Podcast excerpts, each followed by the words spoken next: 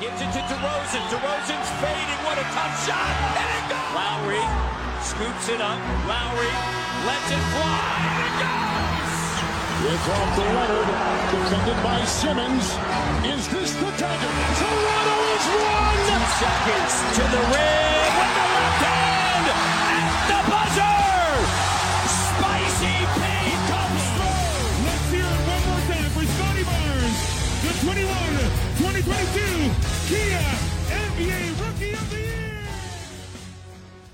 吹响北境的集结号，一同守护北境的荣耀。欢迎来到北境之王猛龙球迷电台，我是台长杰克。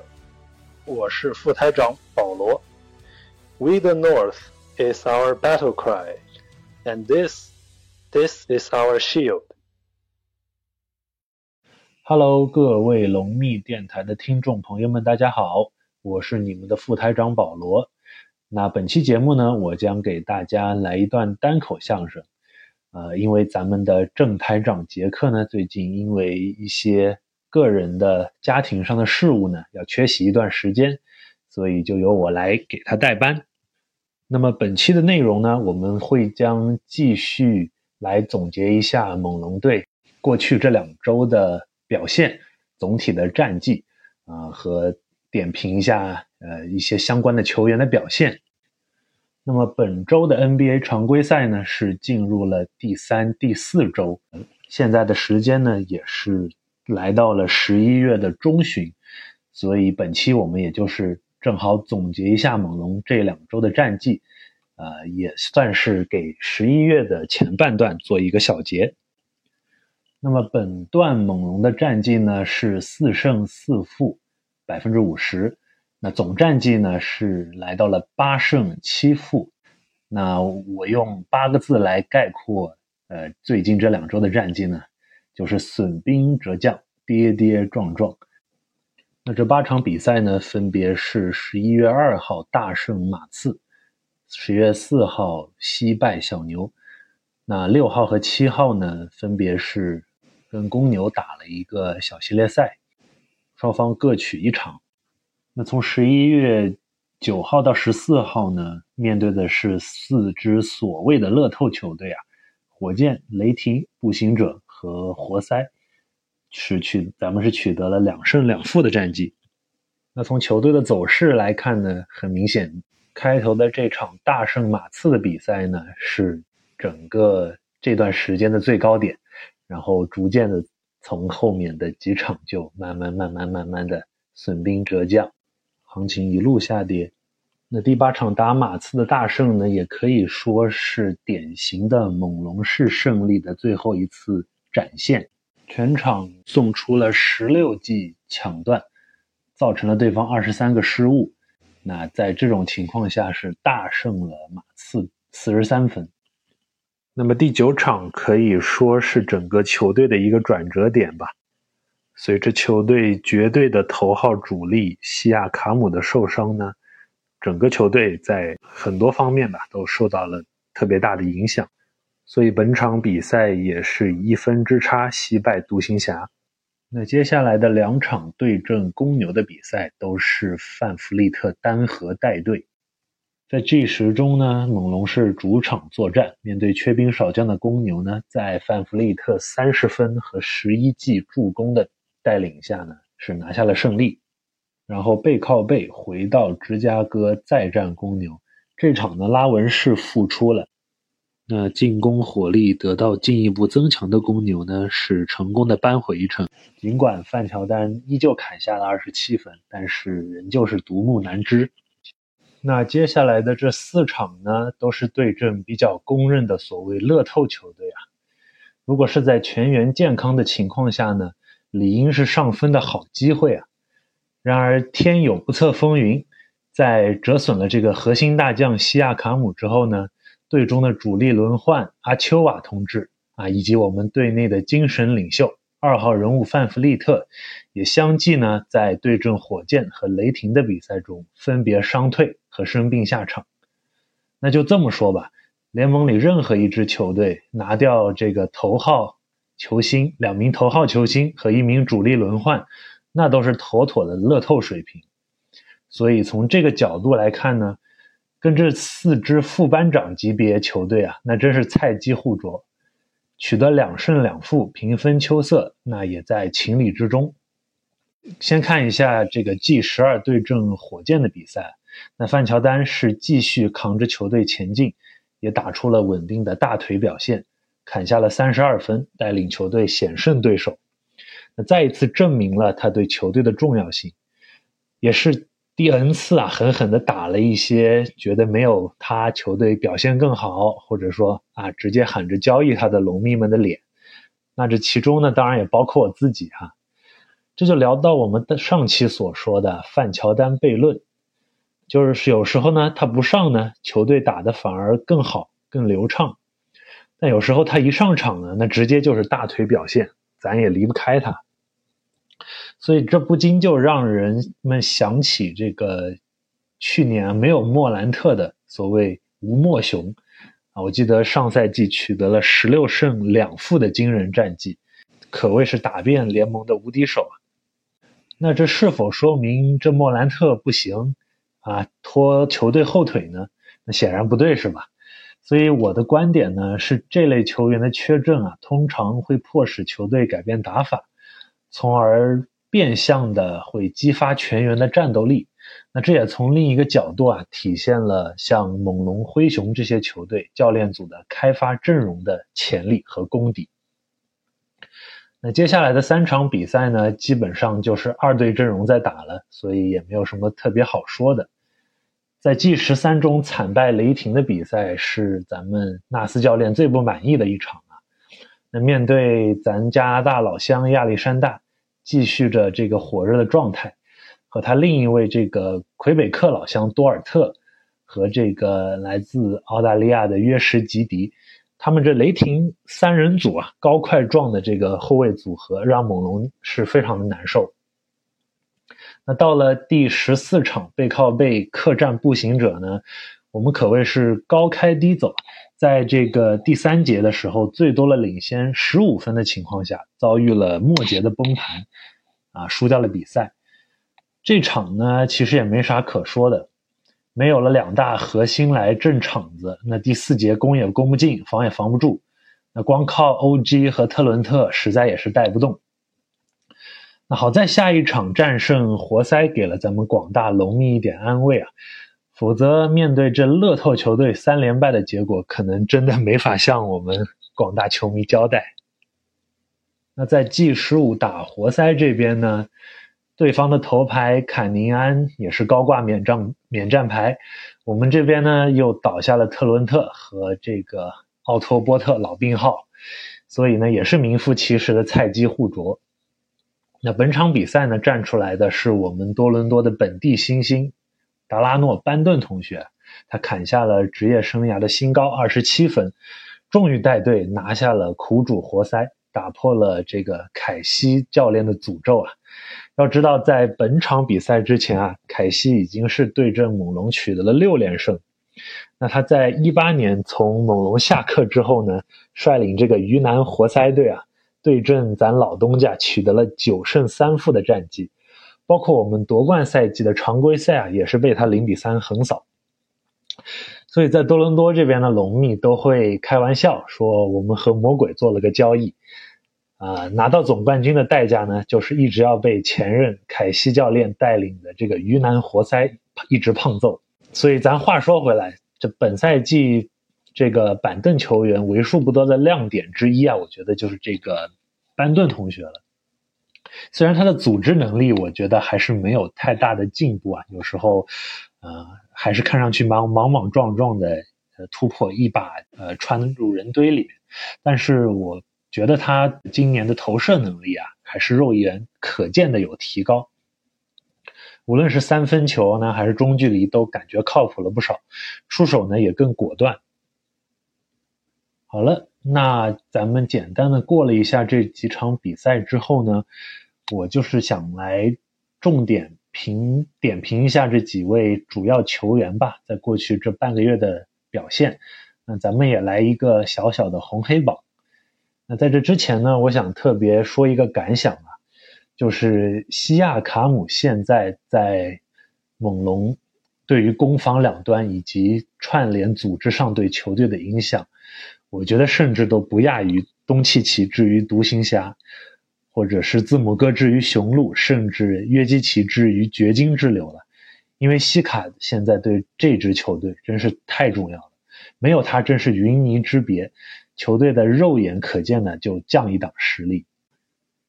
所以，我们本期红榜上榜的球员啊，都是在我们头牌西卡受伤之后站出来扛着球队前进的角色。所以，红榜的前两名呢，我是给了咱们球队的二当家和三当家范弗利特和 OG 阿姆诺比。那关于范弗利特呢，我刚才其实已经说过了，在西卡受伤之后的这几几场比赛中呢，他都挑起了进攻大梁。场均呢能砍下三十分，虽然我们上期节目也说到，这个他在球队全员健康的时候，其实更多是担任着梳理球队啊、组织串联的工作，但这下西卡一伤，我们立马就能看出来是谁能站出来扛着球队前进。不过，这种范弗利特这种矮小矮矮个小后卫啊，作为主攻手的啊这种模式呢，对他自己的身体消耗。也是特别大，所以呢，不是一个，并不是一个可持续的健康的球队的进攻方式。但这也不代表他没有这个作为主攻手的能力。好了，那我们接下来继续聊一聊这个欧吉昂努诺比啊。那上期节目呢，我们也已经提到了这个 O.G. 在开赛阶段，尤其是在防守端展现出了这个 DPOI 级别的统治力。啊，也就是最佳防守球员的水准。那在本周呢，他在防守端的表现依然稳健。那进攻端呢，则是承担了更多的责任。而且今年啊，其实给我的感觉是他在进攻端的选择更合理了。啊，也懂得利用自己的长处，而不是一味的学习这个，呃，学着小卡啊面框运几下单打。然后有时候就投出一些离谱的球，而是我看看上去样样都有，有这个接球投，有空切，有突破，有背身等等。啊，我觉得同时他也学会了扬长避短，呃，并且很好的利用自己身高臂长体壮的身体优势。虽然有时候看他运球还是有些黄油手啊，但是整体的进攻的 flow 我觉得是更加流畅了。那按照现在的发展方向呢，我个人觉得一个顶级的三 D 算是他的下限或者是最低标准了。啊，但是你要说到这个卡瓦伊，到这个小卡的这个高度呢，可能还有一段的距离。所以我现在想到的比较合理的一个模板啊，就是阿泰，或者是此呃也叫也叫此视频啊，后来改名了。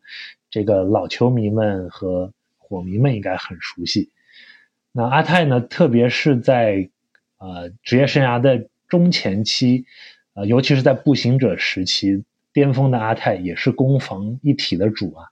毕竟是贵为2004年的最佳防守球员，而且那时候场均也能稳定的贡献二十分，加上二点五个抢断左右，所以是非常合格的。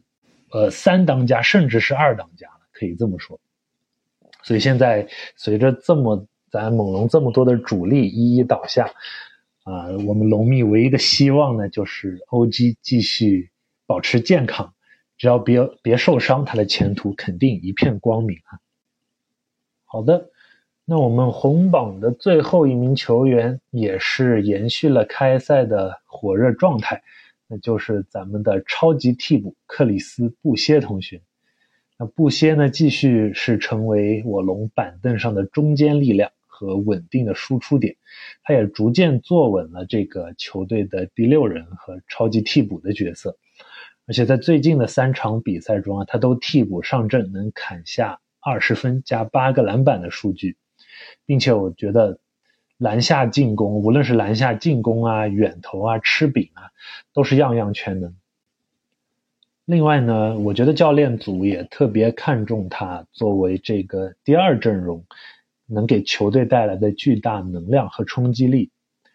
那作为看着布歇从上赛季初那个无比辣眼睛的表现，最后快要被这个球队淘汰的边缘，呃的状态啊，到后来的成功逆袭，找到自己的位置和角色，我也是非常的为他感到欣慰和开心啊。好的，那咱们红榜看完了，接下来就轮到黑榜了。那本期的黑榜呢，我也是提名了三位近期表现比较挣扎的猛龙球员。那首当其冲的，我想很多呃听众朋友们应该都会猜到了，就是这咱们这个好像撞了一点新秀墙的二年级的小巴同学斯科蒂巴恩斯。那如果说前两周小巴的表现还算中规中矩的话呢？那么过去的这两周就可以说是极尽拉垮了！除了在独行侠的那场比赛中第四节有一些的高光镜头之外呢，真的没有什么能拿得出手的表现。尤其是在过去的这八场比赛中啊，巴恩斯在场上场均能待三十多分钟的情况下呢，仅仅能得到十一分，真实命中率呢也只有可怜的百分之三十九。连四成都没到啊！那看了球的朋友们呢？呃，可以可能都看得出来啊，无论是在攻防两端，身体上或者是精神上，这段时间表现出来的小巴呢，完全不像去年那个叱咤风云的最佳新秀。在进攻端，我们记得去年经常看到的是他的这个背身的强打啊、小勾手啊，还有这个二次进攻。呃，那今年呢这些成功率都不高，而且他的中远投也很犹豫不果断，命中率也不理想。那在防守端呢，就更别提了。呃，看着他很多时候啊两腿像灌铅一样移动特别缓慢，也经常被一些速度快的后卫啊一步就能过掉了。那其实我觉得更令人感到有点担心的是他的能量和气场。我觉得这一部分的缺失是，呃，我觉得是更更重要的，也是更要紧的，也是他必须首先要能找回来的东西吧。很多时候呢，我们都看到他拼抢也不积极了，脸上呢也很少带着这个新秀赛季的笑容。那我之前还在想，会不会是身体没有恢复到最佳的原因？但是后来我听了这个纳斯教练和这个塞迪斯杨老杨的关于巴恩斯的采访后啊，那发现其实究其原因，可能更多的还是在心理因素这块儿。那一方面呢，小巴赛季呃这赛季啊，对自己呃的要求和期望都非常的高啊。我记得在这个赛季开打之前，他给自己定的目标是成为全明星啊。所以我觉得他在场上可能会有更多的心理包袱，从而一定程度上吧影响了他的发挥。那在另一方面呢，某种程度上，啊，我觉得第二年确实更难打。那对手把你的研究呢也更加的透彻，啊，对你的打法也更加的熟悉，所以针对性的防守也就做得更加到位。所以我想这也是小巴同学的 growing pains。啊，成长的烦恼吧，那也是新秀成熟的必经之路。那我呢，始终不会怀疑巴恩斯的能力和潜力。现在呢，他只是需要慢慢的适应，重新找回比赛节奏。那我相信他会很快重回正轨的。那另一位上榜的选手呢，也是小小撞了一下新秀墙啊。不过呢，他撞的是真正的一年级新秀墙。那就是我们的呃克洛克同学。其实客观公正的来看呢，作为一名二轮秀，并且呃这么早就能打入先发阵容，克洛克到目前为止的表现还是呃很令人满意的。那在 G 十中打公牛更是送出了六级火锅，足见其护框能力的恐怖啊。那然而最近的几场比赛呢，他都打得比较憋屈。早早的呢就陷入了犯规陷阱，所以新秀嘛，这个毛手毛脚一点也很正常。另外，我觉得他在保护篮板呃卡位以及这个防守的位置感方面啊也也有待提高啊。特别是打雷霆那场，我记得被波库完爆了，其实我也是没有想到的。那不过这也是新秀学习适应的一个过程啊。我相信克洛克一定能越来越自如，未来成长为联盟顶级的这个内线大闸。那最后一个黑榜名额呢，我是给了小特伦特。啊，原因也很简单，还是他的老毛病，就是实在是太不稳定了。那开赛以来呢，虽然场均也能拿下十六点六分。但是投篮命中率和三分球命中率呢，都只有可怜的百分之四十一点五和三十二点六。所以究其原因呢，我觉得还是他的进攻手段太过单一了。那大多数呢都是以单打跳投为主，呃，他冲击篮筐的倾向会比较低。那这本身，那跳投，我们说跳投这种，那本身就是一种起伏很大的进攻方式啊。那经常不是超神就是超鬼，啊，除非你有库里、杜兰特的这个呃稳定的投篮能力，那那就另当别论。所以一旦哪天如果他晚呃哪天晚上他投篮失准了的话，再加上他本身的组织策应能力呢，那几乎就没有。所以那基本他那一晚上就是个隐形人的状态。所以今年的交易截止日啊，其实小加里特伦特的去留，以及他在夏天的续约问题啊，我觉得是咱们龙蜜特别值得关注的一个事项。因为照现在这个走向呢，西卡、范乔丹和 OG 的这个三人核心的地位非常稳定，那管理层呢也很可能会花大力气、大本钱把他们留下来。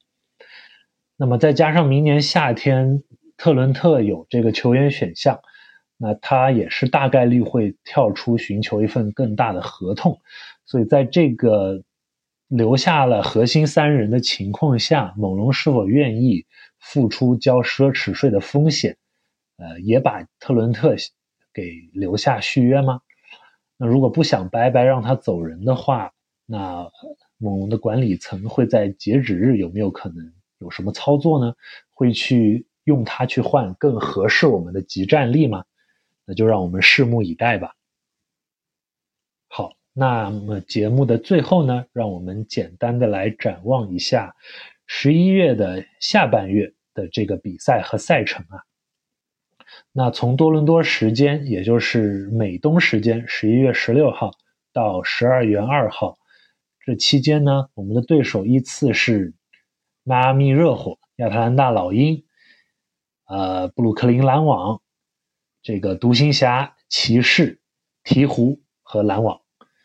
那我们看了这一串对手，其实没有一个好对付的，那基本都是季后赛级别的呃球队或者是强队，甚至连这个夏天因为各种场外因素拉垮的篮网啊，那自从纳什下课。之后呢，欧文也不在，以及小库里的回归之后，反而是越打越好了。那么面对接下来的一串强敌，再加上我们这个伤兵满营的状况，所以也请广大龙蜜的朋友们做好艰苦奋斗的准备啊。那同时呢，我们也相信教练组一定能带领小伙子们迎难而上，击退强敌。好了，那今天这期节目就到这里。也欢迎大家在评论区跟我们互动留言，或者扫码加入我们的龙蜜微信群。那我们下期节目再见啦，拜拜。